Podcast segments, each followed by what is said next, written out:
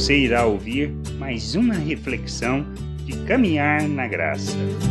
Trabalhamos para pessoas, mas servimos a Cristo. Nas palavras de Paulo aos Colossenses, podemos observar no capítulo 3, do versículo 22 ao 25, uma instrução muito importante. Servos, obedecei em tudo ao vosso Senhor segundo a carne, não servindo apenas sobre, sob vigilância, visando tão somente agradar a homens, mas em singeleza de coração, temendo ao Senhor. Tudo quanto fizerdes, fazei-o de todo o coração, como para o Senhor, e não para homens, cientes de que recebereis do Senhor a recompensa da herança. A Cristo, o Senhor, é que estáis servindo. Pois aquele que faz injustiça receberá em troca a injustiça feita, e nisto não há acepção de pessoa. Ao vivermos neste mundo servindo as pessoas, não importa a maneira,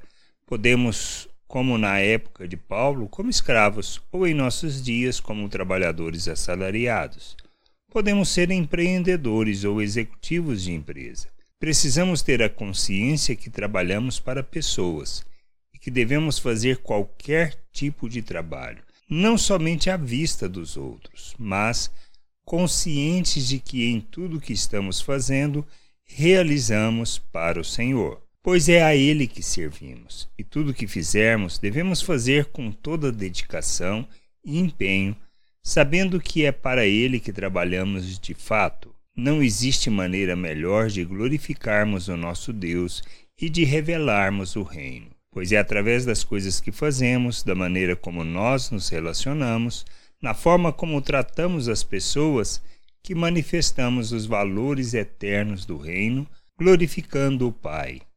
Não importa o que estamos fazendo, pois tudo o que realizamos é para pessoas, mas precisamos fazer de todo o coração independente da pessoa que o está recebendo, pois trabalhando para elas, estamos de fato é servindo a Deus. Por isso, precisamos fazer de todo o coração, com toda alegria, revelando as virtudes daquele que nos tirou das trevas, que a gente possa entender e buscar o conhecimento de nosso Deus para fazermos segundo a sua vontade, não conforme o que nós pensamos. Graça e paz sobre a tua vida.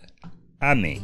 Não deixe de ouvir outras reflexões de caminhar na graça no agregador de podcast de sua preferência. Procure por Caminhar na Graça.